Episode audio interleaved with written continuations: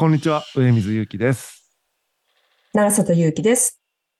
さて、今日は言葉がけの重要性についてお話ししたいと思います。はい。ということで、なんか最近、言葉がけの重要性について考える機会があったということで、何があったんでしょうか？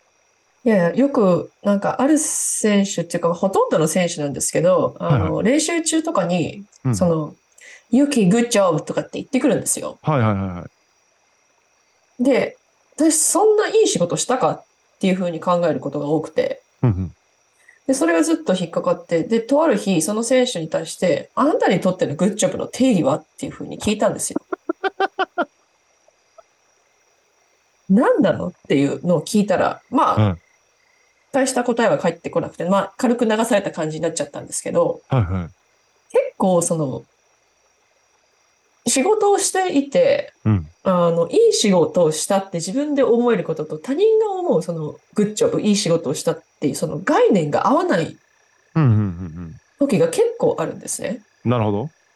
で、まあその選手がどういう意図でそのグッジョブを使ってたのかうんわからないですよ。本当に私がいい仕事をしたからグッジョブって言ったのか、まあ単になんかコミュニケーションを取れたかったからなんかグッジョブって言ってきたのか、うんうんその真意はわからないんですけど、結構この言葉がけって重要だと思うんですね。なぜなら、このグッジョブをどのタイミングで、どのプレーに対して言うかで、あの、基準が決まるわけですよ。そうですね。確かに。だこの基準の選定を私はすごく注意を払っていて、うんうんうん。その当たり前にできなきゃいけないことに対しては、なるべくグッジョブは言わない。うんうんうんうん。で、その基準値をちょっと上回ってきた仕事をしたときに、そう、グッジョブっていうのを使うようにしてるんですよ。はいはいはい。これについてどう思いますか？いや、今のね、観点はね、うんあの、無意識レベルでやってたなと思って、うんすごい面白かった。その、それで基準が決まるっていうのを、確かになってすごい納得しました。うんそうだよねって。うんさっき途中2つの二股に分かれたんですけど、仕事に対しての、この仕事に対してこういう評価だっていう意味でのグッジョブと、コミュニケーション取りたいだけみたいなのうん言い方をされたんですけど、それマジであるなと思ってて、僕、どっちも使うんですよ。グッジョブ的なもの、いいねっていうのを言うんですけど、よく。あのーなんていうのかな。後押ししたいときに、別にいい、いいとかじゃなくて、それで、そのこと自体がいいというよりは、あなたが今、なんか前向きに何かしようとしていること、いいねぐらいのノリで、うん後押しするためにいいねっていうことがあるんですよ。あるっていうか結構言うんですよ、僕。だからこういうのしたいんですよね、みたいな時に、あ、いいね、みたいな。結構言うんです。これは仕事の評価というよりは、なんかやろうとしていることそのもののエネルギーに対してこう、うんうんいいねって言ってるとはいはいはいでも一方で、なんか企画書がどうだとか、なんかその、う ん商談がどうだったとかっていうことに対しては、いいねとは言えないから、その仕事の評価として判断基準って確かにそれ基準になっちゃうから、あ、今のでよかったんだと思われると困るみたいなことがやっぱあるから安易に言わないんですよ。うん。だから、その、同じグッジョブ的なものでも、その、本当に仕事の評価をするときは、めっちゃ具体的に言ってるかも。ああ、その、事細かく何が良かったかっていうところですか？そうそう、なんか顧客の、例えば、なんだろうな、顧客のちゃんと困りごとを聞けているよねっていううんところが良かったよねっていう、その具体的な部分を褒めるみたいな。ただ、この書き方だと伝わらないよねとかっていう、ダメなとこも言いますね。うんうん、どっちも言うって感じ、いいとこも悪いとこも。あの、本当に評価しているときは、評価とか判断しているときは。はいただ、安易にいいねっていうときは、もううん、コミュニケーションっていう感じに近い。流れを加速させるみたいな。どちらかというと、なんかそっちのパターンで突っかってる人の方が多い気がしますね。今の話を聞くと。ねえねえ、なんかプレーを評価されてるってよりは、もういいねみたいな。いいんじゃね？みたいな。すごい元気あっていいねみたい これ多分なんかアメリカの国民性でもあると思うんですよね。なんか、はいとりあえずそのいい雰囲気を作るためにグッジョブって言うみたいな。な。うんうんうんそのコミュニケーションをこう、積極的に取るような国民性があるから、その表面的にでも。でもこれ、ドイツにいた時、すっごいこれに対して考えてたんですよ。うんその、まあ、最初移籍してって、まあうん当然、その試合に出なきゃいけないじゃないですか。うん。で、試合に出るために、その監督が何に基準を置いてるのかっていうのをまず知る必要があったのでうんうんうん、そのどういうプレーに対して褒めて、どういうプレーに対して、どういうミスミスに対して指摘しているかっていうのをずっと観察してたんですよ。うん。で、それを観察してると、ある程度その基準っていうのが分かってくるんですよ。うん。その、ある一定のプレーに対しては褒めてて、ある一定のミスに対しては指摘してるっていうのが。はい。だからこれを知るために、あの、監督っていうのは、その、褒めるときと、ミスした時の指摘の基準っていうのを絶対に決めとかないといけないと思うんですね。じゃないと、あの、その、何がスタンダードなのなのかがわからないじゃないですか、こっちからしてみたら。うん何が求められてるのかもわからないし。うん。うん。けど、それができる監督って、意外と少ないんですよ。そうなんだ。うん。みんな、なんかじゃあバラバラなの？結構、その、バラバラなことが多いなっていうええ。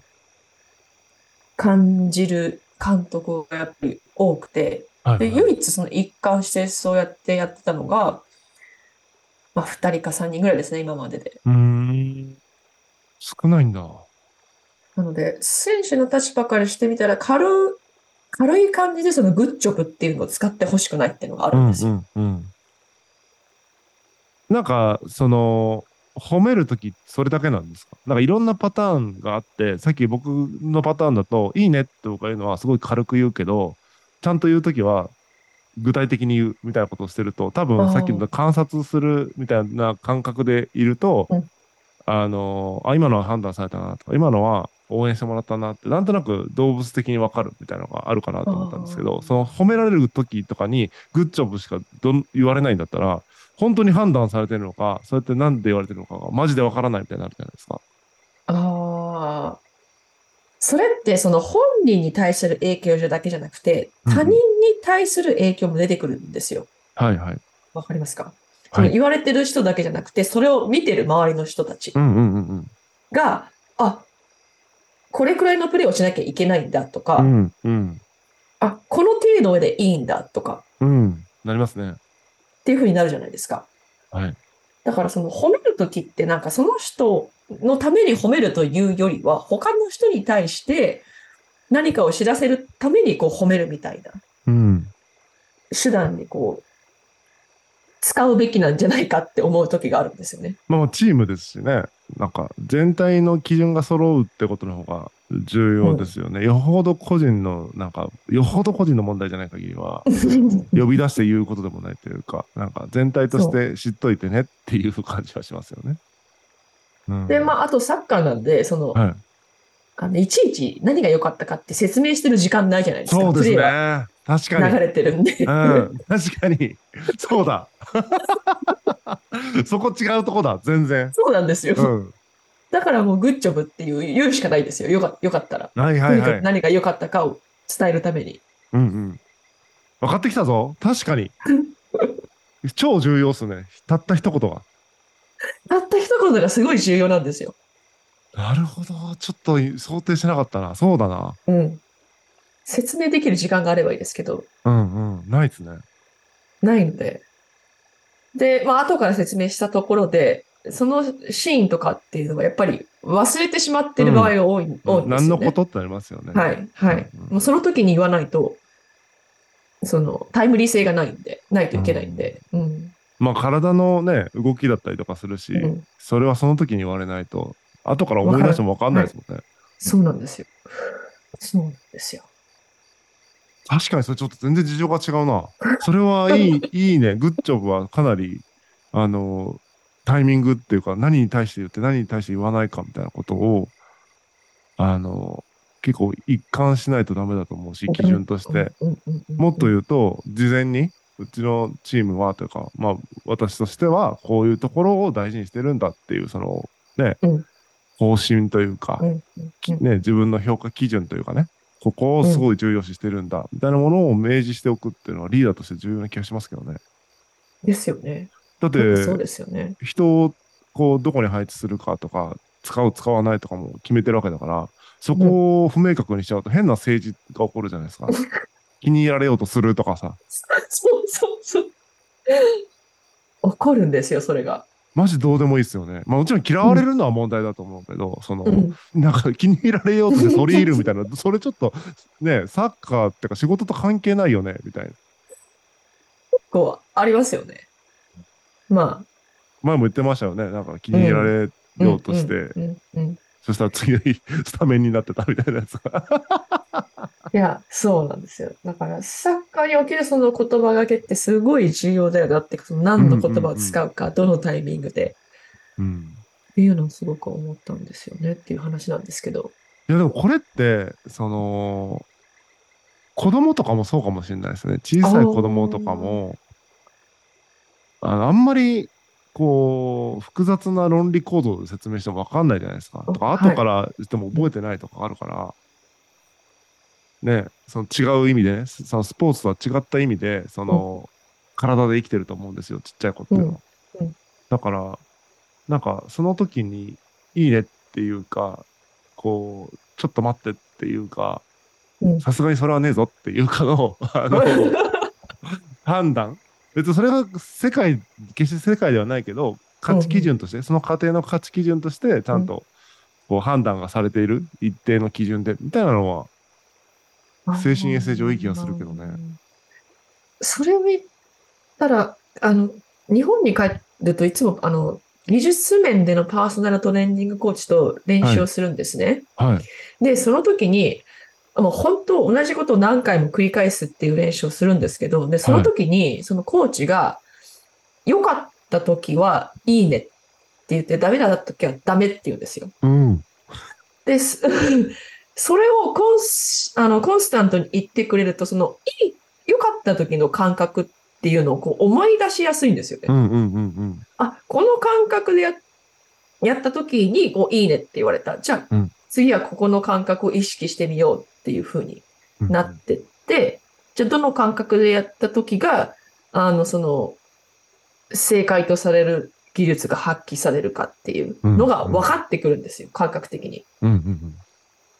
だからそれをなんか、外から見極めるいいねと、うん。自分の中で思ってるいいねが、こう、合致しないと、本当の意味での、その、なんだ、体得っていうんですか、その技術の体得。プラス、その、その価値みたいな基準っていうのが定まらないなっていうのを今思いました。ああ、そうですよね。結局自分ができたって思ってても、そのね、現実とのその認知の歪みみたいなのがありますからね。うんうんうんできた気も気になってるけど、全然周りから見たらできてないみたいなことがね、あるから、やっぱり外からのフィードバックみたいなものうんが重要なのに、それがいいね、いいねって言われてると、いいんだっていうふうに学習しちゃうってことですよね。そうです。はい。歪んだまんまになっちゃうみたいな。なんかアバウ、アバウトに、そのいいねがアバウトのまま行ってしまうみたいな。うんうんうん。だいたいこんな感じでいいんだ。そうですみたいだから大体こんな感じでいいんだみたいなプレイしか出てこないみたいになっちゃうんですよね。うんうん。それはあると思うな、確かに。うん結構重要なことに気づかれてるんじゃないですか？それでも、言ってる人います？それ。スポーツ界隈で。いるんじゃないんですか？ああ。少なくともその私のパーソナルトレーニングコーチはそれを分かってやってます。感覚的にじゃなくて、その、もう分かってやってるんだ論理的、論理的うんにロジックで分かってそうじゃないとダメだよね、みたいな。はい。ううんん。そういう、でも少ないんでしょ、そういう監督は。多分少ないと思いますね。ええ恐ろしいことですね。そうなんですよ。すごいだからアバウトな指導をする人が多いなって、特にその技術面に関してはうーん。思うことがやっぱ多いですね。なるほどね。そうか。